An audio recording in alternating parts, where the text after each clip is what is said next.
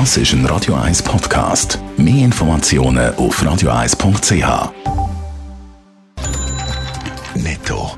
Das Radio 1 Wirtschaftsmagazin für Konsumentinnen und Konsumenten wird Ihnen präsentiert von Blaser Greinicher. Wir beraten und unterstützen Sie bei der Bewertung und dem Verkauf von Ihrer Liegenschaft. blasergreinicher.ch Dave Burkhardt.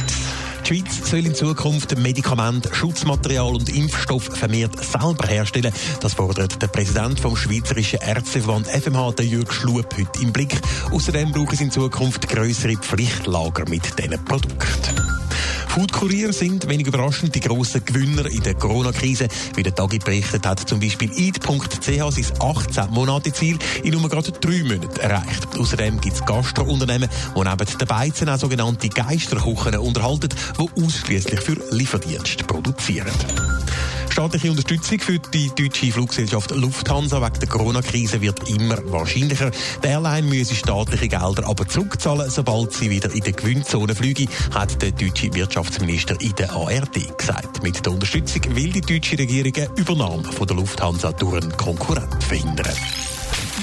Corona-Krise schlägt zünftig auf den Schweizer Arbeitsmarkt durch. Es gibt aber vor allem zwei Altersgruppen, die von der Krise besonders hart getroffen werden, Dave Burkhardt. Ja, zum einen sind da die Jungen, die stark betroffen sind von dieser Corona-Krise, die 20- bis 24-Jährigen.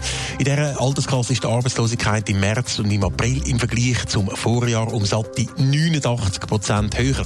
Das zeigt eine Analyse vom Schweizerischen Gewerkschaftsbund SGB, wo am Tagi vorliegt. Im Moment ist es für viele Junge also besonders schwer, um in der Arbeitswelt Fuß zu fassen. Auf der anderen Seite sind aber auch ältere Arbeitnehmende betroffen, die 55 bis 64-Jährigen. Dort ist das Risiko groß, dass sie nach dem Verlust vom Arbeitsplatz gar keinen Job befinden und darum ausgesteuert werden. Junge und Alte sind in der Corona-Krise auf dem Arbeitsmarkt also besonders gefährdet, vor allem in bestimmten Branchen. Ja, zum Beispiel im ganzen Beherbergungssektor. Dort hat die Arbeitslosigkeit gerade bei den Eltern massiv zugenommen, um über 130 Prozent im Vorjahresvergleich. Aber auch im Sektor Erziehung und Unterricht ist die Arbeitslosigkeit deutlich angestiegen, nämlich um 115 Prozent. Aber auch im Hochbau, beim Hauspersonal, im Finanzdienstleistungssektor oder im Garten- und Landschaftsbau ist die Arbeitslosigkeit bei den Eltern zwischen 50 und 60 Prozent höher als im Vorjahresvergleich.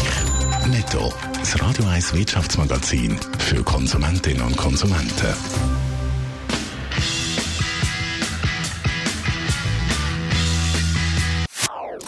Das ist ein Radio 1 Podcast. Mehr Informationen auf radio1.ch.